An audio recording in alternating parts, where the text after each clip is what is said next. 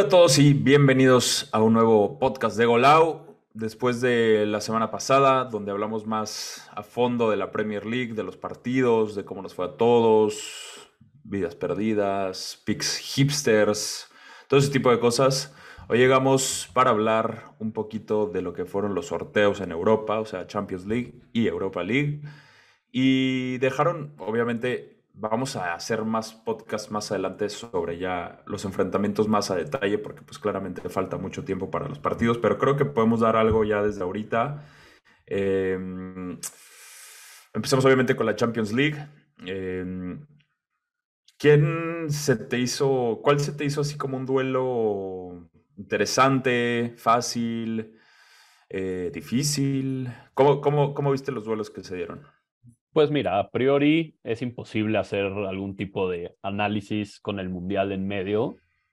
Yo creo que va a jugar un factor anímico más que físico porque, pues pensándolo bien, pues son siete partidos máximo para cualquiera de las superestrellas que lleguen al final, ¿no? Entonces, yo creo que el físico, sobre todo en jugadores jóvenes, no va a afectar tanto, sino el, tema mental.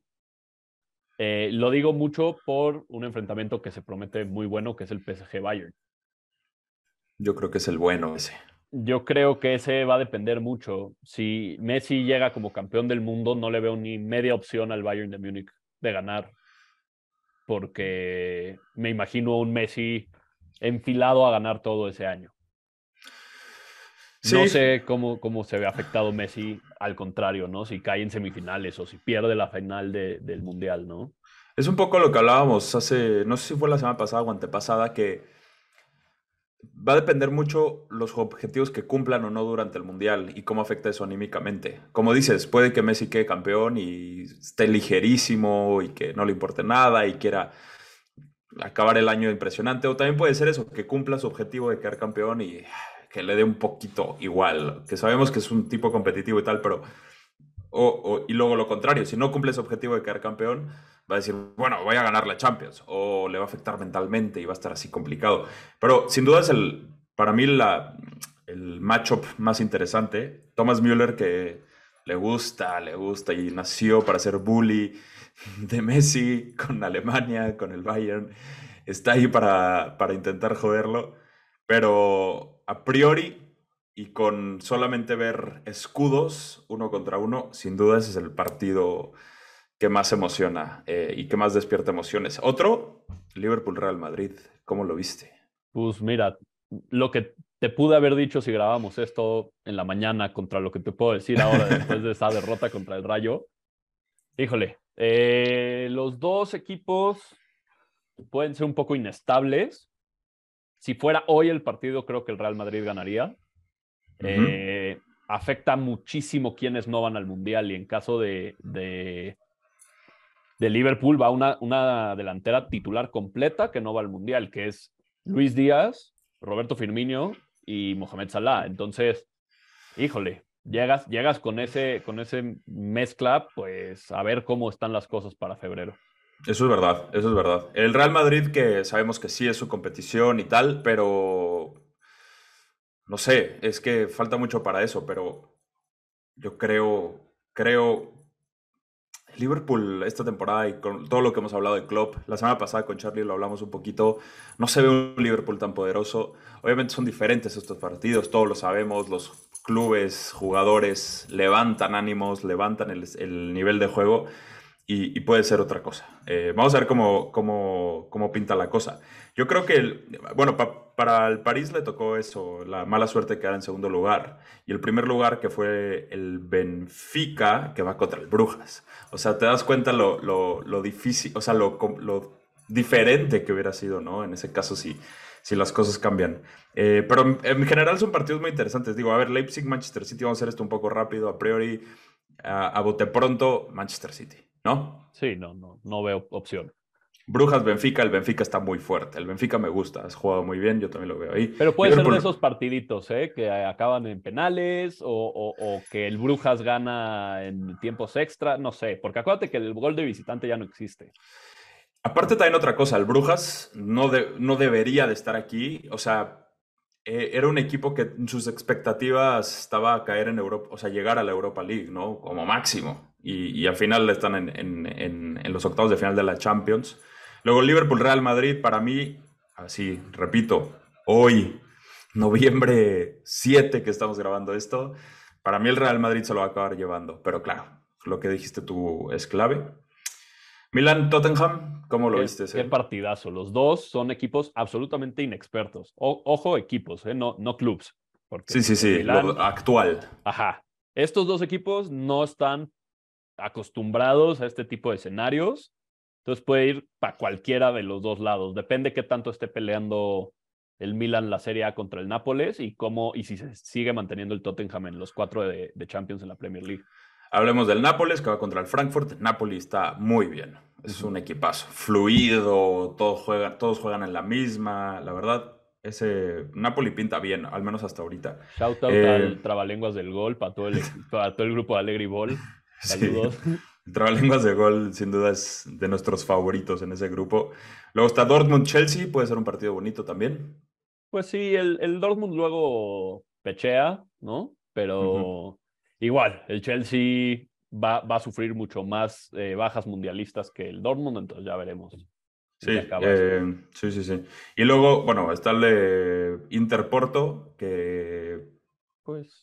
puede estar muy parejo, la verdad, los dos no se ven están en los octavos de final de Champions, son buenos equipos, claramente está. Pero queda bien que queden ellos dos en, este, en esta ronda. Me, Siento imagino un partido tipo el del Inter contra el Liverpool la temporada pasada, que fue un partido de golpes, uno tras otro, tras otro. Me imagino una eliminatoria de ese estilo. Eso puede ser. Y luego París-Bayern. Está muy difícil ese. Este Chupomoting es la reencarnación de Ronaldo Nazario, sí, sí, claramente. Sí, y, o sea, Lewandowski se fue y salió Chupomoting.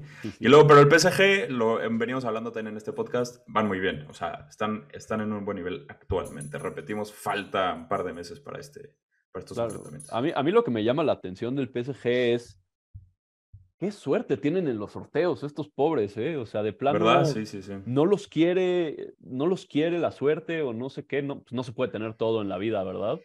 El año pasado que pensaron que se habían librado al Real Madrid y repiten el sorteo y tómanla, güey. Les es verdad. Real Madrid y los elimina de aquella manera. Y esta temporada, por una technicalidad del reglamento de la séptimo nivel de desempate, se comen al Bayern de Múnich. O sea, bueno, y además cerrando en Múnich. Sí, sí, va a, estar, va a estar bonito ese partido, esa, esa eliminatoria. Y luego también hubo de Europa League y sin duda el partido eh, más interesante que más llamará la atención es el Barcelona-Manchester United contra Cristiano Ronaldo. Si es que sigue allá, si es que sigue allá, podría ser que, que cambie de equipo en enero, que lo veo muy difícil, pero estaría lindo ver a Cristiano Ronaldo regresar al Camp Nou. Eh, obviamente siguiendo rival, pero ese regreso, la afición en su contra, que le gusta, intentar tirar, eh, tirar abajo al, al, Barça sería importantísimo, sobre todo porque Xavi y el Barça han puesto muy claras sus intenciones con la Europa League, que es pelearla, llegar a la final mínimo.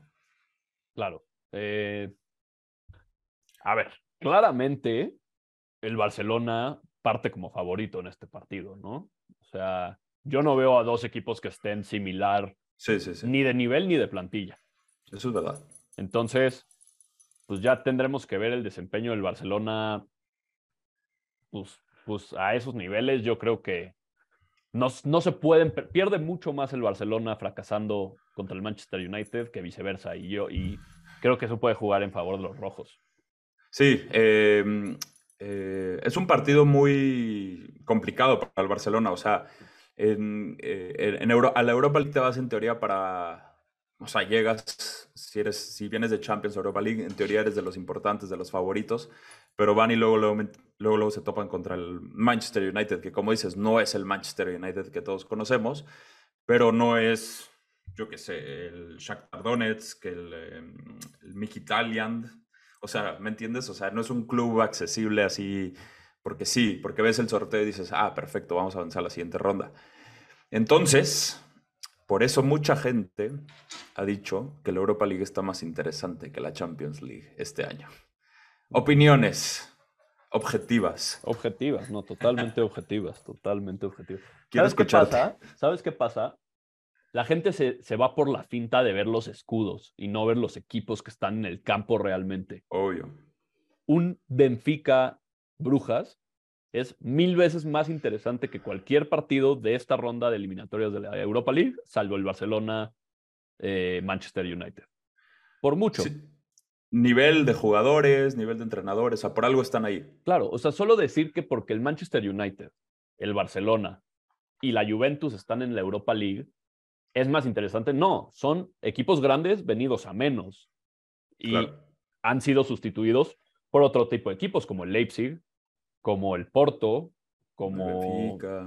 Ajá, como el Benfica, ¿no? O sea, y claramente se puede ver que, pues, a Champions League pasaron cuatro alemanes o tres alemanes, cuatro alemanes, tres ingleses, eh, dos portugueses, un español, un francés y un belga, ¿no? Si no me equivoco.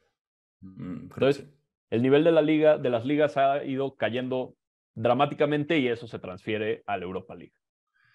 Sí, porque, y entiendo un poco, porque, o sea, seguramente más gente verá un Barcelona-Manchester United en Europa League que, que, lo que decíamos, el Brujas, o, el, porque solamente por el hecho de que hay mucho más aficionados.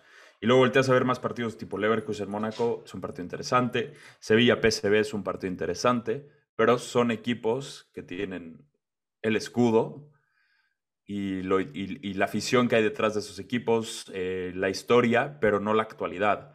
Entonces ya, ya al ver el nivel de juego va a ser un poco diferente. Al final del día la Champions va a tener más nivel, eso sin duda. Entonces, interesante dependiendo qué factores quieres meter en la, en la, en la fórmula, por así decirlo. Pero se hicieron los sorteos, se hicieron los sorteos. La verdad es que hay bastantes partidos importantes, interesantes. Real Madrid-Liverpool y PSG-Bayern en la Champions, sin duda son los octavos de final más, más, con, más, ganas de ver ahorita. Y en Europa League, Barcelona-Manchester United tiene mucho, mucho juego, mucha, mucho, mucho jugo para exprimir en términos de historias y demás. Así que estaremos pendientes. Pero por ahora seguimos con las ligas de Golao, seguimos con la del Charlie, que vamos a ver cómo les fue a la gente. A ver, cuéntanos un poquito de qué pasó este fin de semana pasado. Pues mira, hubo un claro dominador eh, en, en, número de picks, que fue el Brighton. El Brighton se llevó 189 picks. ¿Contra quién juega el Brighton? ¿Wolves? Contra Wolves. Sí, sí, sí, sí. Sí. 189 personas se llevaron la victoria con el Brighton y el segundo equipo más elegido por segunda jornada consecutiva, ¿eh? Fue el Newcastle. bien. El Newcastle que pues viene como rodillo y 162 personas se llevaron el pick. Y ganaron, muy bien, Buen, bien elegido. Brighton igual se, le, se peligró, bueno, se puso nerviosos un poquito contra el Wolves, quedó 3 a 2, ganó Brighton. Yo había escogido Wolves y al final me, me, me, me fui por otra, otra opción. Este, Charlie también dio mucho al Everton y el Everton perdió contra el Leicester City. Eh, de visita. Mucha gente ahí le puso, le puso atención a Charlie o no. ¿Cuánta gente escogió al Everton? 64 personas. 64 personas perdieron vida. Charlie, como mufaste. Esta semana sí mufaste. El 8% de todos los picks de golado se fueron al caño. y así pasa en este juego, pero muchos tienen todavía su vida y no hay fijón. Exactamente. Eh, el Aston Villa 3-1 al Manchester United, ya de la mano de Unai Buen pick. nadie escogió el Aston Villa. Era difícil, o sea, sí era complicado. Yo creo que mucha gente, sí, mucha gente también quiere ver a ver cómo estaba la cosa. Y luego chance te escoges al Aston Villa, no contra el Manchester United, pero sí contra, no sé contra quién vaya pronto, pero ya contra un equipo de menor categoría. Eh, ¿Tú quién escogiste esta semana? Yo escogí al tercer más elegido, que fue el Leeds United. ¿Y qué partido? Yo también escogí el Leeds United. Sí, sí, sí. Iban perdiendo, si no me equivoco, 3 a 1. Eh, remontaron. El, el, Leeds United hizo sufrir mucha gente, pero sobrevivimos. ¿Cuánta gente lo, lo acabó escogiendo Leeds? Bastante. 122. Wow. O sea, 122 personas sufrieron mucho este fin de semana. Sí, de, de mira, entraron 788 personas y solo el 16% perdió una vida. O sea, 127 personas la cagaron. No pasa nada, de eso se trata. Y además, vienen muchas, muchas ligas próximamente en las que podrán compensar eh, sus picks. Sí, sí. Em, eso es bueno. Lo que pasa es que a muchos ya se le acabó el Manchester City, ya se le está acabando el Newcastle. Así que la estrategia sigue, sigue es, es una parte muy importante. Porque sí. empezaste bien las primeras dos jornadas, pero a ver qué pasa después cuando uno puede escoger a sus equipos. Ahora que lo mencionas, de hecho, 62 personas volvieron a escoger al Manchester City. Entonces, pues se está empezando a, a, reducir la, la, opción de ese comodín, como yo le llamé la, la, la, jornada pasada, que de todos modos el Manchester City tampoco fue un rodillo este fin de semana. No, se les complicó, tenía expulsado creo que a Joao Cancelo y bueno, iban empatados, pero al final metieron el gol del Gane. Eh, y se viene una jornada interesante otra vez.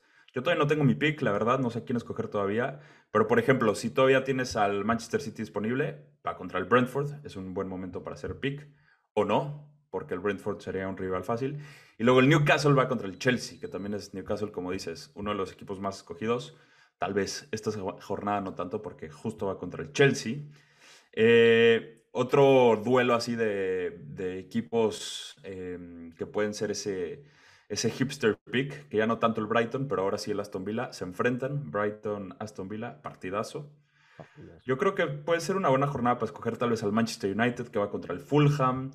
Eh, en el Nottingham Forest Crystal Palace también podrías escoger algún equipo. Em, Tottenham Leeds United, complicado, pero el Leeds United ya vimos que les gusta hacer sufrir a la gente. Eh, y si quieren esta jornada hacerle caso a Charlie, el Everton va contra el Burnmouth, que puede ser un buen momento ahora sí para escoger al, al Everton. Mira, yo, yo voy a densear y creo que me voy por el West Ham contra el Leicester City. ¿Que gana o empata el West Ham? en casa. Está bien, me parece bien. Está duro, está duro. Y también estoy pensando seriamente en el Tottenham. Pero, ay, madre mía, el Tottenham es Contra más... sí. Y luego para todos que sepan, esta es la última jornada previo al Mundial en la Premier League. No quiere decir que se acaba la liga que tenemos. Va a pasar el Mundial. Todo lo que pasó estas tres jornadas que llevamos jugando en la liga de Charlie sigue en pie, regresamos diciembre 26 y se reanuda todo. O sea, tiempo para respirar, para pensar en lo que has hecho y en lo que viene. Y, básicamente es eso.